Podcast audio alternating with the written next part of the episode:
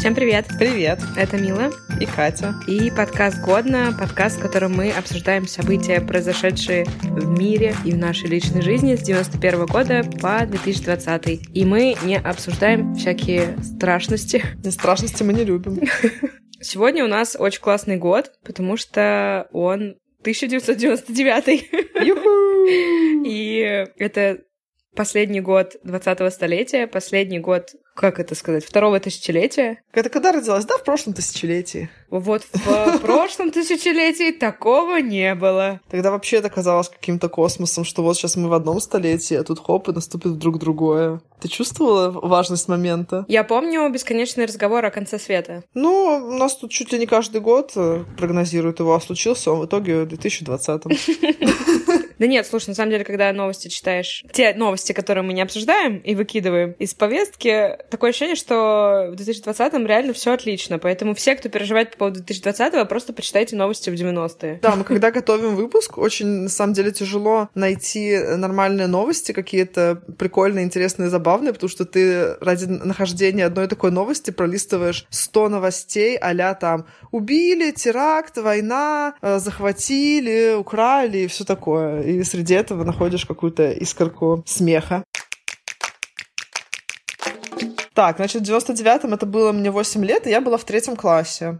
Знаешь, я что-то прям такого супер показательного не помню за этот период. Я помню, что я очень много болела, когда в школе училась вот в младших классах. Постоянно надо было домашку спрашивать у одноклассников и дома ее делать. И в связи с этим один прикольный случай я помню. В общем, я узнавала домашку у подруги, потому что болела. И домашнее задание по литературе было выучить песню о вещем Олеге.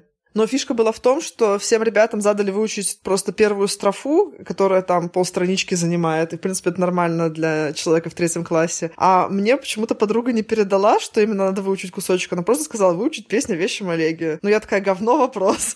И выучила все целиком ее. И я пришла в школу как раз в тот день, когда все ее рассказывали. И я такая, ну все, я готова. И тут все начинают выходить, там по очереди всех вызывают. И все рассказывают только этот кусочек, который там типа 20 секунд занимает. И я такая, в смысле, ребят? Я вышла, как говорю, а знаете, мне не сказали, я целиком выучила. И все такие, да ладно, да ты чё? И я такая, да, выучила и рассказала целиком. Все охренели. Слушай, а я была во втором классе, и я пошла в музыкальную школу. Ух ты! Да, Это а я круто. училась в необычной школе, потому что у нас музыкалка была прямо встроена в систему общеобразовательную. Это ты сейчас продолжаешь, ой, у меня была обычная школа, мы праздновали в Тюзе, у нас были уроки музыки, как в музыкальной Погоди, школе. мы еще не дошли до уроков этикета и бальных танцев. Да, вообще, да, вот вы слышите, да, как она всем заливает просто? Это была совершенно обычная школа. Я на днях виделась с одноклассником, который знает меня, блин, 15 лет, и он был в шоке, узнав, что у нас прям в школе была музыкалка. Он говорит, в смысле? Потому что он учился в бизнес-классе, и у него не было музыкальных уроков. Ну, конечно, потому что бизнесмены все бездуховные твари, и музыка им недоступна. Нет, ну просто ты, представь, человек 10 лет ходил со мной в одну школу и не знал, что в определенных кабинетах были занятия хором, музыкой по вечерам. То есть для него прямо это была типа dark zone, а для меня там полжизни прошло. Ну, что ты скажешь, лох? А ладно, если ты вдруг это слушаешь, одноклассник милый, Он то... не слушает, кстати, потому что он сказал, что ему не зашло. Да, точно лох, и даже извиняться не буду. И я пошла играть на гитаре. А спроси меня, хотела ли я играть на гитаре? Хотела ли ты играть на гитаре? Нет, я хотела играть на пианино, но по некоторым причинам, одна из которых мы жили в коммуналке, б, у нас не было бабла, на рояль, пианино и что угодно. С, моя мама хотела, чтобы я играла на гитаре, потому что думала, что я буду душой компании и играть песни под гитару. Лучше бы она тебя научила шутить шутки про члены. Тогда ты была точно душой компании. Подожди. Ладно, она уже... ну, В смысле, она- уже Да, моя мама научила меня шутить шутки про члены. Так и было, конечно. Где-то между декламированием Евгения Онегина моя мама попутно учила меня шутить про члены. Так и было. Я считаю, на самом деле, что это досадно, что девушек не учат нормально общаться на такие темы. Слушай, ну мы-то умеем. Ну, мы самоучки. Самоучки. Гениально. Ну, в общем, я пошла на гитару, училась там сколько лет, 7-8, еще потом два года сверху играла просто в ансамбле, мы там выступали. И это все был классный опыт, но играю ли на гитаре сейчас? Нет. Играешь ли ты? Стала ли я э, душой компании? Да, но не из-за того, что я играю на гитаре. Да, из-за того, о чем я выше говорила. Блин, зачем ты меня дискредитируешь тут? Но я хочу сказать, что я вот играла в ансамбле несколько лет, у нас было с четырех гитар ансамбль, и мы очень много играли одну вещь, она называлась «Кубинский танец». Она офигенно красивая, и мы настолько много ее играли, что ты сейчас меня разбуди ночью, просто дай мне гитару в руки, скажи играть кубинский танец, и я начну его играть.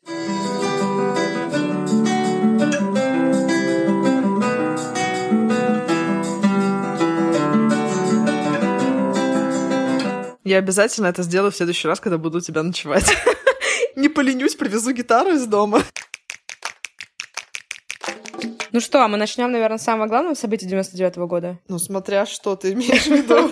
Я даже боюсь. В августе Владимир Владимирович Путин становится премьером страны, а потом э, там была какая-то история, что Ельцина пытались импичнуть. Ну, тут я не буду вдаваться в детали, потому что это политика, но я очень хорошо помню новогоднюю ночь с 99 на 2000 когда Ельцин сказал, что я устал, я ухожу. Сегодня, последний день уходящего века, я ухожу в отставку. А я очень хорошо помню этот момент, потому что мы там чем-то занимались какой-то подготовкой к Новому году, а дедушка смотрел новости, ну, потому что это дедушка, который всегда смотрит новости. И тут вот мы все на кухне, и вдруг слышим из комнаты просто его крик «Наконец-то! Ура!» Мы такие, блин, что там такое произошло? Просто все туда бежим. Он такой «Ельцин уходит!» Но дедушка его ненавидел, потому что, ну, как бы считал, что он Союз развалил, а дедушка-то любил Советский Союз, несмотря ни на что, и считал, что что это все вот разворовали, все стало плохо и все такое. И он просто так нереально был счастлив. Типа, это был просто лучший новогодний подарок ever для него. Я помню, что мы были в каком-то загородном пансионате. Я помню сцену, вот э, телевизор, как это говорят. И я понимаю, что что-то произошло важное, но не понимаю, что, конечно же. А родители и взрослые люди вокруг все просто в шоке были. И Путин стал его преемником в 47 лет. И мне кажется, вот это как раз крутой момент, потому что обычно суперстарые люди какие-то приходят к власти, они уже там немножко невменяемы. Моя мама всегда говорила, что это первый президент, за которого не стыдно. Он не целуется ни с кем, не танцует, и выглядит э, хорошо, и говорит на иностранных языках. И, в общем-то, в первые годы все гордились. Ну, в принципе, да. Щеночков обнимает, и гусей сопровождает. Кое-что еще в этом году появилось, что до сих пор осталось с нами. Это евро. Денежки появились. Спасибо, что объяснила. Я уже забыла, что это. Ввели евро сначала в безналичный расчет, а потом уже в 2002 году появились уже банкноты и монетки. Вот я всегда думала, что с одной стороны прикольно, что есть евро, но удобно, ты когда там едешь какой-нибудь евротрип, тебе не надо иметь э, валюты тысячи стран. Просто едешь себе с евро и все. А с другой стороны, немножко как-то грустно, что было, знаешь, только разных валют, каких-то лиры, еще там что-то, а теперь их нету. Как-то бездушно. Да ладно, слушай, но у них там такие маленькие страны, и реально запарился бы в каждой менять деньги. Так я говорю, это удобно, но немножечко, чуть-чуть, самая малость, грустненько. Ну ладно, чуть-чуть грустненько. Чуть-чуть можно. Да. А еще я узнала, что, оказывается, до евро была еще а, другая валюта, EQ, Q, про которую я никогда не слышала. А это была какая-то европейская валютная единица, и она была аж с 79 -го года по 98 Но ее, правда, использовали только для всяких безналичных расчетов, видимо, между странами, чтобы они там не конвертировали все свои разные денежки в Для безналичных одно. расчетов между снобами, потому что нужно говорить, я перевел вам тысячу EQ. А вот ваши 2000 IQ. Да, типа того. Но IQ, кстати, это же были еще во Франции когда-то такие денежки. Ну, я и говорю. Ну да. А потом, небось, французы это придумали. Да, это просто европейская валютная единица. На самом деле, такие мы просто хотим, чтобы все пользовались нашими IQ под шумок. Такие дела. Надеюсь, что скоро мы снова сможем тратить свои еврики спокойно. 5 июня сборная России обыграла Францию, которая тогда была чемпионом мира. А почему обыграла? А, ну... Просто, по, просто победитель по жизни, сборная России. Yeah. а, да, немножко не договорила. Футбол, футбол. Эта победа примечательна тем, что, во-первых, это были матчи в рамках отбора на Евро 2000, и на тот момент сборная Франции ни разу не проигрывала за 14 месяцев, а Россия наоборот, уже на тот момент в отборочных проиграла три матча подряд. И очевидно было, что все думали, что победа Франции в кармане, можно вообще, в принципе, на поле не выходить. Может быть, они так и сделали, и поэтому выиграла Россия? Нет, все не настолько плохо. Нет, Россия хорошо сыграла и со счетом 3-2 победила Францию. И, в общем, эта победа до сих пор в истории российского футбола очень знаковая. Ух ты, это классно. Небось, фильм скоро снимут про нее, когда кончатся другие темы для спортивных фильмов. У нас же все фильмы либо про космос, либо про спорт. Вот это хорошая тема. Я подсказываю, кто там сценарий пишет для фонда кино. Какой-нибудь новый питчинг. Давайте. Вот в 99 году был классный матч. Вышла в этом году первая часть серии игр Silent Hill. Еще одна вещь, которая до сих пор с нами. ну, в смысле, это просто суперизвестная популярная игровая серия. Она прям законодатель жанра. Я просто такая... Да блин, ну типа, многие люди играют в игры. Я вообще не слышала про игру Silent Hill. Нет? Только про фильм. Только фильм по игре. Ну, я не знала этого. Падам-пам. Пу! Вот это поворот. Да, да, да. Нет, это прям эталонный такой survival horror. И видишь, как он давно начал выходить. Это важная, очень важная вещь. А еще вот не знаю, тебе тоже, может быть, и не будет супер интересна эта новость, но в этом году вышел пилотный выпуск Гриффинов. О них ты что-нибудь знаешь? Я знаю the bang bang bang, the bit the bang ding. Ты еще не знаешь, что кот обормот? Ты это единственное, что я знаю. Откуда ты знаешь эту песенку, если ты не смотрела, судя по всему? Потому что Леха Хренов, наш однокурсник, ходил и танцевал этот танец дико просто. Несколько недель он все время от меня не отлипал с этим танцем. Я знаю эту песню до сих пор, помню. Блин, прикольно. Это забавно. Я прям смотрела Гриффинов, и сейчас могу с удовольствием их посмотреть. Но, опять же, в этом сериальчике прикольно то, что там очень всякие жесткие шуточки о политике, инвалидности, феминизме, ожирении, вот этом вот все, весь этот черный юмор, который мы так любим. Ты не любишь черный юмор? Нет. Правда? Как же так? Ну, нет, я иногда могу это пошутить, когда это стилистически в тему в разговоре, но не то чтобы я такая очень люблю такой юмор. Я люблю. Еще один классный мультипликационный сериал вышел в этом году. Это «Футурама». Тоже не смотрела ты? Нет, я знаю, что «Футураму» нужно посмотреть. Мне постоянно друзья на нее ссылаются. Более того, наш с тобой преподаватель по видеомонтажу Виталий Анатольевич Павлов, даже он советовал нам смотреть «Футураму». Говорил, что каждый уважающий себя студент ФАФТа должен посмотреть Футураму. Я до сих пор этого не сделала. Видимо, ты себя не уважаешь. Вообще не уважаю себя. Нет, на самом деле реально Футурама очень клевая. И вот она, в отличие от э, всяких э, других э, мультиков, про которые мы тут говорили, типа там Гриффины, Симпсоны, South Park, она не только смешная, хотя там тоже много всяких шуточек, но там есть такие серии, которые просто тебя в какую-то пучину депрессии ввергают. О, звучит как то, что я должна посмотреть сейчас. Нет, то есть это не конь Боджек, где ты все время в депрессии, но там периодически есть какие-то очень такие глубокие, грустные серии. И вообще я не понимаю, его же в итоге закрыли, то есть просто решили перестать э, его финансировать. Должен был выйти еще восьмой сезон э, в 2014 году, но этого так и не произошло, потому что тупо отменили финансирование его, новых инвесторов не нашли, и вот так вот он и закончился. Потому что последний сезон даже считается вообще самым лучшим. Это очень грустно, я не понимаю, почему такие супер клевые проекты, у которых просто миллионы фанатов, и вдруг закрываются. Это очень-очень грустно. Мне очень жалко, что мы не увидели дальше, что бы могло еще быть в этом классном мультике. Более веселые новости. 14 августа прошел большой бесплатный концерт Red Hot Chili Peppers на Васильевском спуске в Москве. Привет!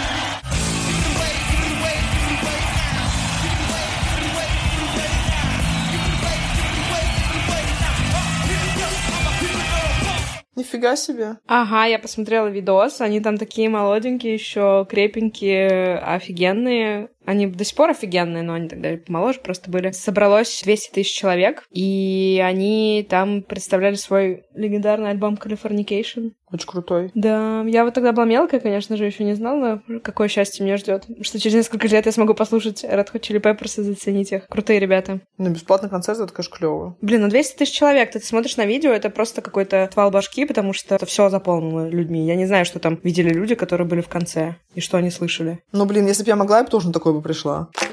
А я расскажу про то, что в этом году зарегистрирован сайт Live Journal, он же живой журнал. У, он же ЖЖшечка. Это же легенда. ЖЖшечка. У тебя была ЖЖшечка? У меня не было ЖЖшечки, но я знаю, что многие мастодонты благосферы которые сейчас имеют огромный вес, там Варламов, Лебедев, все начинали на ЖЖ. Мне кажется, что вообще это было первое место, где вот появился именно этот блогинг у нас в России. Да, наверное. У меня, кстати, была ЖЖшечка. Но я там вообще практически ничего не писала. Не знаю, я каких-то там пять постов выдавила из себя нелепых, наверное, за всю историю. Но я его завела, когда вообще стала танцами заниматься. У нас, типа, у всех на танцах были ЖЖшечки. И мне хотелось, естественно, чтобы там влиться посильнее в тусовку, там читать, что там все пишут, комментики, все такое. Я там в основном комментила. Но все равно прикольно было. Что-то в этом было, потому что это такой еще был блог, там было как-то минимум каких-то украшений и всего, просто где такая пустая страница, там какая-то маленькая аватарочка. Главным украшением был контент. Да-да-да. Мне еще очень нравилось, там же можно было ставить типа как хэштеги, но тогда это еще не были хэштеги, а ты в своем профиле мог написать, типа, что тебе нравится, перечислить просто через запятую, и можно было через это найти... Блин, не было хэштегов, ты прикинь, мир, в котором да. не было хэштегов. Не было хэштегов, были просто слова как гиперссылки, и да, ты на них нажимал нажимал и переходил на страницы людей, которые тоже там это упоминали. Или под постом можно, да, было просто перечислить. Но не было вот этого значка, этого диеза. Были просто как бы слова, которые были гиперссылочками. Э, было прикольно, что там была инструкция о том, как заполнять свой профиль. И в том числе вот этой вот части, где напишите там слова, которые вас интересуют. Например, если вам нравятся мыши, то надо просто написать мыши. Не надо писать «меня интересуют только мыши, их стоимость и как приобрести». Естественно, естественно, эта шутка немножечко замемасилась, и был какой-то мемный стишок, пародия на Ромео и Джульетту, что-то там «Меркуцио, она уже не дышит, боюсь, ее нам не спасти. Меня интересует только мыши, их стоимости, как приобрести». Блин, это отлично, это хорошо. Да. В общем, классный был сайтик, он до сих пор живой, но, конечно, поменьше там стало уже людей. Ну, он там уже умирает. Но да, с другой стороны, когда он был, не было особо ему альтернатив. Был еще попозже появился Леру назывались эти дневнички. Там всякие эмо уже вели, они серьезные ребята. А серьезные ребята, да, всегда в ЖЖ были. На MTV начала выходить передача «12 злобных зрителей». О, я помню эту передачу, где все клипы обсирали. Обсуждали? Да, да, да, конечно. Ты хотела сказать, обсуждали? Первая ведущая была Яна Чурикова, которая не родственница актрисе Инны Чуриковой, но они, блин, так похожи, что я всю жизнь думала, что они родственницы. Да, я не помню, просто никак не первая выглядит, никак вторая выглядит. Ну, ужас какой. Как же «Фабрика звезд? Яна Чурикова ее вела. Да блин, я, во-первых, не смотрела «Фабрику звезд», а только знаешь, какая у меня память на лица? Я, если тебя полгода не буду видеть, уже тебя не узнаю. Ладно, шучу. Тебя я узнаю с тысячи. Конечно же, конечно же. Формат был взят по образцу американской программы 12 Angry Viewers. Но в Америке она чуть не зашла и быстро была закрыта, а у нас все было хорошо, она много лет шла. Там 12 участников просматривали клип и оценивали. Кто-то ругал, кто-то не ругал. Самый злобный участник переходил в следующую передачу. Если честно, я от начала до конца ни разу ее не видела. А я смотрела, но я не помню, чтобы я регулярно смотрела, но периодически что-то такое помню. Ну, видишь, это такой первый уровень э, того, что потом стало обзорами на Ютубе. Ну, кстати, да, да. А у меня новость о том, что 26 апреля 99 года, в годовщину Чернобыльской аварии, вирус Чернобыль уничтожил данные полумиллиона компьютеров по всему миру. Это вообще жестко, конечно. Ничего себе, не слышала про такое. Ты не слышала? Это какой-то один из самых известных вирусов Чернобыль. А про него будет сериал на HBO? Может быть. На НТВ стала выходить передача «О счастливчик», она же «Кто хочет стать миллионером». Она потом просто превратилась в «Кто хочет стать миллионером». Первым ведущим был Дмитрий Дебров, и пару лет она выходила на НТВ. Причем сначала ее показывали супер поздно, там в 11-15, и рейтинги были а там 3%, но потом всего через несколько месяцев рейтинги начали расти, ее передвинули в прайм-тайм, даже дали ей премию Тэффи. Там были у них какие-то терки с переходом на канал, кто-то кому-то не платил, это все не так важно. Главное, что э, до наших дней плюс-минус эта программа дожила уже на Первом канале, она стала называться «Кто хочет стать миллионером», и новым ведущим в 2000-х стал Максим Галкин. Кстати, он был классный чувак. В смысле, есть. Что это говорю, был? И так как в каждом выпуске мы про это говорим, женился на Пугачевой. Ну, слушай, знаешь, если уж говорить про Максима Галкина, я должна признаться, у меня тут этот confession. Confession is my profession. Во-первых, я в детстве ходила на много концертов юмористов, за которые мне сейчас стыдно. Например, Юрий Гальцев. Ты по своей воле там была? Я точно знаю, что мне не давали права голоса. То есть я просто шла там с мамой и с кем еще надо. Потому что у моей мамы все нормально со вкусом и культуры. Я уж не знаю, о чем мы там забыли несколько раз на концерте Юрия Гальцева, но на Галкине мне точно нравилось. Я помню, что когда он появился, он тоже казался какой-то новой струей прям в юморе. Тогда еще было далеко до всяких там комедий-клабов, но у него хотя бы уже не было шутки там про сиськи-масиськи и вот это вот все. Да-да-да, он был, во-первых, молодой очень, как мы знаем. Да. Во-вторых, у него были другие шутки, он был хорошим пародистом. В общем, в принципе, мне кажется, я просто перестала такой формат передач смотреть, но Галкин до сих пор неплохо, неплохо неплох. Точно, он же очень похоже именно пародировал. Да, я да, вспомнила. Он голоса изображал. Я это забыла. Больше всего я любила его пародии на Ренату Литвинову. Наверняка это было забавно. Причем, мне кажется, я про Ренату Литвинову узнала из пародии Максима Галкина. Если бы не Максим Галкин, я бы долго еще не дошла там до кино с ней. Вот так вот. Мне нужно было проговорить э, этот, очиститься. И да, я была на концертах. Отпускаем тебе твои Юрия грехи. Гальцева. И еще Валерия Леонтьева. Давайте я сразу пачкой говорю, чтобы а, меня отпустили и простили уже. Я тебе назначаю посмотреть 10 выпусков хороших юмористических передач. И два концерта Бьонсе после Валерии Да, Леонтьева. да, тогда твои грехи будут отпущены окончательно. Давайте я поясню. Валерия Леонтьева были в тот момент обалденные танцевальные шоу. И я к нему на концерты ходила, потому что моя тетя училась на танцора, и ее однокурсники все у него в кардебалете танцевали. Поэтому name-drop я еще ходила, потому что там знакомые танцевали. Ух ты. Да, В одном шаге от Леонтьева была. да, через одно ногопожатие я была с ним знакома. Так, я еще одну новость про компьютерную игру. Извини. Можешь сразу выйти на минуточку там.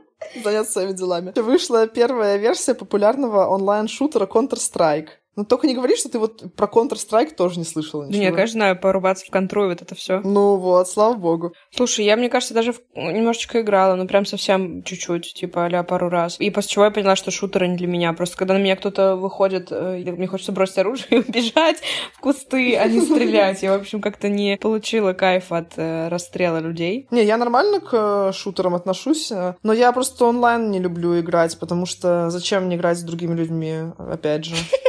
У меня есть реальные люди в реальной жизни. Малыш Я- социопат. Я не ради того, чтобы с людьми там общаться и кричать, кто там чью мамку. В 99 году вышел роман Виктора Пелевина «Generation P». Ой, клевый. Ты читала? Да, я читала. Я одно время вообще очень много читала Пелевина. И он, конечно, очень специфичный. Я понимаю, почему он многим не заходит. Но мне вот на тот момент он зашел. Но вообще у меня любимый Чапаев и пустота у него. Да, он вышел чуть раньше, чем э, поколение P. Мне, кстати, Generation кажется, P? что тебе как рекламщику было бы прикольно Generation P почитать. Там же главный герой копирайтер. Они там сочиняют всякие классные рекламные кампании, типа я там в русском лесу пил березовый спрайт и все в таком духе.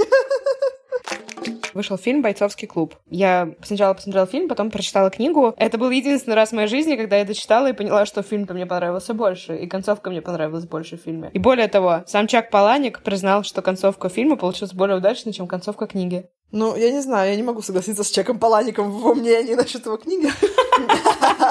Я против. выкуси Чак Паланик. Мне просто кажется, что они довольно разные, даже по атмосфере, что фильм, что книга. Да, да, да, но я, когда читала книгу, я понимала, что там довольно рано ты начинаешь понимать, в чем дело, и финал такой какой-то не такой масштабный, что ли, да, то есть они в фильме уж совсем довели до абсурда, Ну да. тем, что это все взрывается, и он немножечко такой фаталити ощущение. Нашла факт, что Пит и Нортон во время съемок научились производить настоящее мыло. Вышли со съемок победителями. Еще на DVD-издании после традиционного предупреждения о нарушении авторских прав шло предупреждение от Тайлера Дёрдена, хотя оно очень быстро мигало, но там был такой текст. Если вы читаете это, значит, это предупреждение именно для вас. Каждое слово, которое вы прочитаете, бессмысленно. Вы просто тратите напрасно очередную частичку своей жизни. Неужели вам больше нечего делать? Неужели ваша жизнь настолько пустая и серая, что вы даже не можете найти, чем занять себе свободное время? Это сейчас дальше про меня. Неужели вы прочитали все, что хотели прочитать? Неужели вы подумали обо всем, о чем хотели подумать? Немедленно отправляйтесь на улицу, найдите себе особо противоположного пола, прекратите совершать дурацкие покупки и завязывайте с мастурбацией.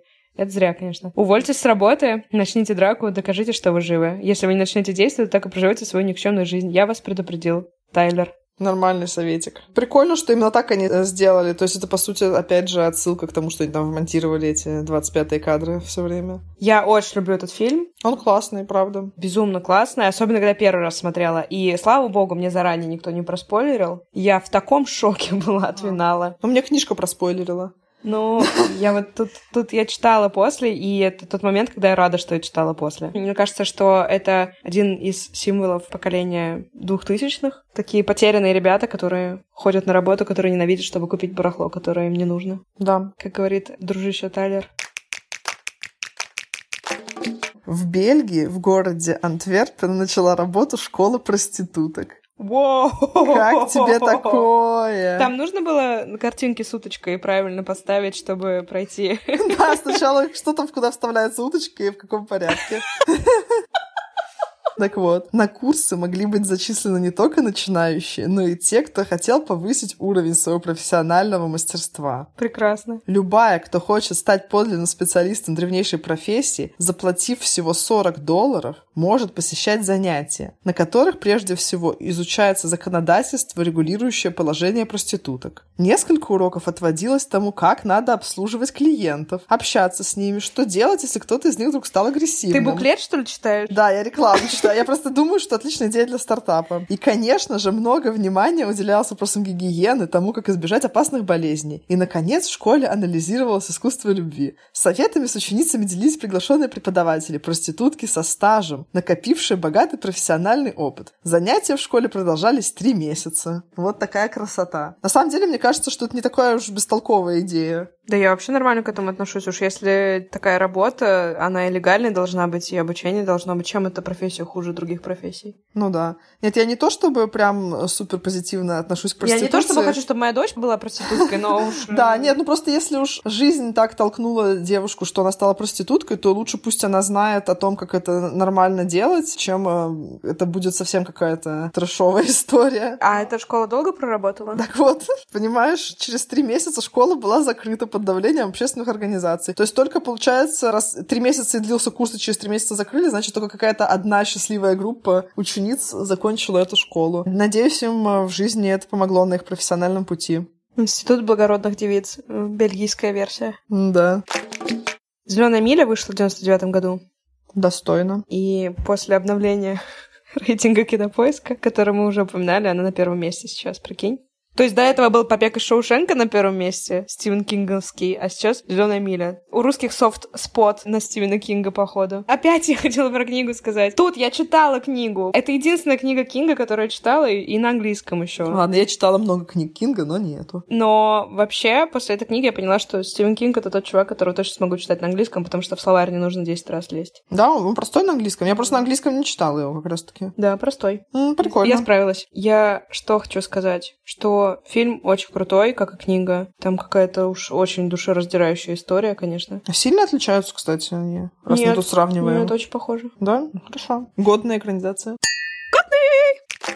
А еще вышел легендарный фильм первый в трилогии «Матрица». Класс. Подарившая нам Киану Ривза. Да, там вообще на вот рубеже этих веков у людей уже, ну, так как интернет уже почти 10 лет существовал, начались вопросы там к реальности, к влиянию машин на человечество, на нашу жизнь, и вот эти вот... И бойцовский клуб, и матрица — это такие ответы. Задают вопросы, реально ли Да, жизнь, да, и, да. и насколько вообще важно, что реально, а что нет.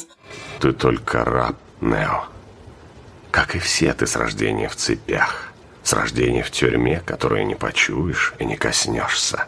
В темнице для разума. Я не знаю, что сказать про «Матрицу», кроме того, что это до сих пор вообще один из лучших фильмов, снятых в 90-е. И философия там вся тоже до сих пор заставляет задумываться о многом. Но он на культуру, мне кажется, титаническое влияние оказал, в принципе. Сколько его цитируют, и вот это вот все. И музыка там. Ну, да нет, там вообще очень прикольно. И Киану Ривз великолепно. Да. Но он и до этого в каких-то фильмах снимался, конечно, но мне кажется, что вот прям супер-супер звездой он стал после «Матрицы». Да, но я хочу сказать, что мне очень грустно, что снимают четвертую матрицу. Кинопоиск пишет, что на роль Нео претендовали Юэн Макгрегор, Леонардо Ди Каприо и Том Круз. Ну, мне кажется, они бы все странно смотрелись в этой роли. Они все слишком симпатичные тогда были. Киану Ривз, он приколен тем, что он красивый, но у него внешность нестандартная достаточно. А остальные там, вот кого ты перечислила, Ди Каприо, Том Круз, это как раз такие просто как бы красавчики эталонные. Они в палате мер и весов в комнате, в комнате красавчики стоят. А еще в конце картины герой произносит финальный монолог, а до этого за всю свою актерскую карьеру он никогда не произносил более пяти предложений подряд. Наверное, он песню вещего Олега зарубил в конце.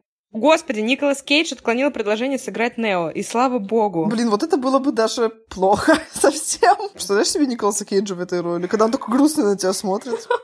И просто пули останавливаются от его грусти. Да, и начинают плакать и улетают обратно в пестик. И э, появляется фильм «Довод».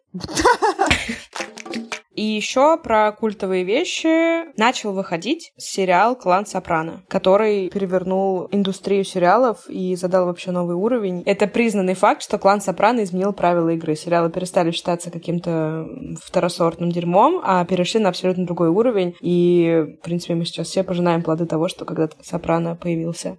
А ты смотрела «Клан Сопрано»? Нет. А я да. Более того, я недавно смотрела сериал «Меломанка», и ей там тоже предъявляли, что она не смотрела «Клан Сопрано», и она уже такая, да посмотрю я. Я ты же сидела вместе с ней и говорю, я тоже посмотрю. Когда-нибудь я дойду до этого. Я, кстати, посмотрела его, ну, не тогда, а вот просто уже там, не знаю, пару лет назад. Он реально очень клевый, и там конец еще такой. А такого хода я не видела, честно, нигде еще. Там обрывается сцена и уходит в темный экран. Непонятно, там, выжил он, не выжил, вот это все. И я это знаю по разным причинам причинам. Но мне нравится, что в «Коне Боджеке» на Netflix мультике есть сцена, где тот бежит по студии, он зацепился за катушку с пленкой, оторвал ее и дальше бежит. И такой, о, ничего себе! А, да, вот да, у этого, Ого, ничего себе, как клан Сопрано заканчивается. И выкидывает. И... Да, это смешно. Да, и ты понимаешь, что это офигенный способ вообще обыграть вот этот черный экран, что на самом деле просто какой-то чел из мультика оборвал кусок. А я расскажу про то, что во Франции была избрана новая Марианна. Это женщина, чей облик должен представлять символ республики. Выбрали Летицию Каста. Вообще прикольная тема это Марианна. Ты про это знаешь? Я точно знаю имя Летиция Каста. Ну, Летиция Каста, да, это топ-модель известная. Ну, она типа очень известная. Нет, я не знала про Марианну. И что она делает? Марианна — это, в принципе, символ Франции. Женщина в фригийском колпаке. Она является олицетворением национального девиза Франции «Свобода, равенство, братство». Ее изображением украшают органы власти, суда, муниципалитеты и так далее в обязательном порядке. А можно у нас будет изображением красивых женщин украшаться все эти органы, а не изображением Путина? Ее профиль размещен на государственной печати Франции. Она изображена на французских почтовых марках. До того, как евро ввели, она на монетах печаталась. Вот. И, в общем, изначально это были какие-то собирательные образы, которые просто художники или там скульпторы, которые для этого нанимали, придумывали. А потом начали среди женщин известных голосованием среди мэров городов выбирать женщину, которая на какое-то количество лет, обычно достаточно большое, там лет пять, представляет Францию и является вот этой вот э, Марианной воплощенной, и ее изображение везде. Например, Бриджит Бардо была, Мирей Матье, Катрин Денев, вот Летиция Каста, Софи Марсо. Все эти женщины были Марианной в какой-то момент. Я бы хотела быть Марианной в какой-то момент. По-моему, это очень классно. Но я только Людмила. Но это классная тема, делать символом какую-то супер классную женщину. Это еще так вдохновляет других женщин. Да, это здорово.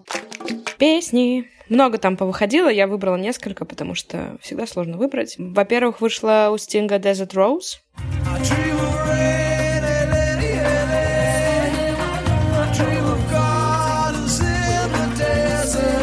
Я хотела сказать, что благодаря этой песне я не путаюсь, когда заказываю десерт за границей, потому что я до сих пор путаюсь в ударении. Ну, то есть я могу вместо dessert сказать desert. А, заказать себе пустыню. Эти такие, да, «Ну заказать себе пустыню, поэтому, чтобы этого не происходило со мной, я всегда напеваю эту песню, вспоминаю, как пустыня ударяется. А еще я недавно прочитала статью, я тебе даже, по-моему, скидывала, потому что я настолько восхитилась этим фактом, что desert rose — это такие каменные цветы, которые появляются в пустыне, их надувает, и это реально как роза, то есть там прям лепестки из камня образуются. А у Кристины Агилеры вышла песня «Genie in the Bottle». Ее ты тоже помнишь.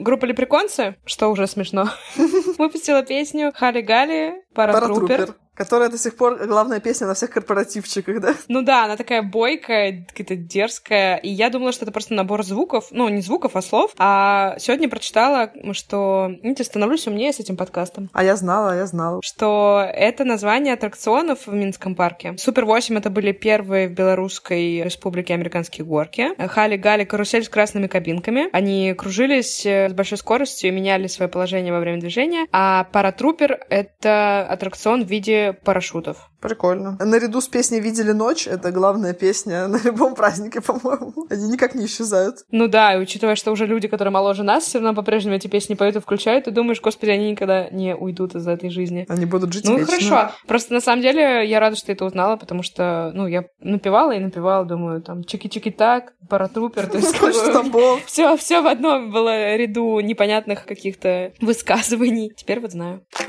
Еще одна новость, которая Миле абсолютно неинтересна, но я скажу, потому что для меня она имеет значение, а именно то, что была образована фолк-рок группа «Мельница» в этом году, Ну, слава богу. которая является одной из моих э, наилюбимейших групп, и с нее я начала вообще слушать фолк, который теперь мой э, любимый музыкальный жанр. Она мне открыла дверь в чудесный мир фолка. Из-за нее потом я начала заниматься ирландскими танцами, которыми занималась э, кучу лет. А началось то с того, что я ходила на концерт «Мельницы» увидела там ребят, которые что-то такое прикольное танцевали. Я такая, о, нифига себе, что это такое? Вот потом я узнала, что это. А потом еще я поняла, что они там танцевали какую-то хренотень полную, а потом я уже научилась нормальные ирландские танцы плясать. Такие Интересно. дела. В общем, на меня это прям очень сильно повлияло, и я до сих пор ее слушаю и очень люблю. В этом году вышли Звездные войны эпизод 1 Скрытая угроза. Стартанула серия приквелов к Звездным войнам. Скрытая угроза стала явной, и теперь, начиная с этого фильма, мы узнаем драматическую историю Дарта Вейдера и как он дошел до жизни такой. Дошел до ручки. Да. Ну, на самом деле, реально очень клевый Дошел до ручки, и Люк такой, шутка про ручки. Почему шутка про ручки? Что У него же руку. А, блин. Я рада, что не было конца света в том году. И что следующие 20 лет тоже не было. Это было приятно. Это было приятно. Спасибо, конец света, что не пришел. Это все, что я хотела сказать. А вот я возьму и не буду говорить про то, чтобы нам ставили оценки, писали отзывы. Не нужно вот этого всего, пожалуйста. Почему? Я хочу оценки и отзывы. Я люблю оценки и отзывы. У нас следующий выпуск будет не обычный, а рождественский. Как любой уважающий себя сериал, мы выпускаем Christmas Special. Да, так что в следующий раз, э, через недельку, вы послушаете рождественские истории. Готовьте ваши джингл белсы. Всем пока! Пока-пока.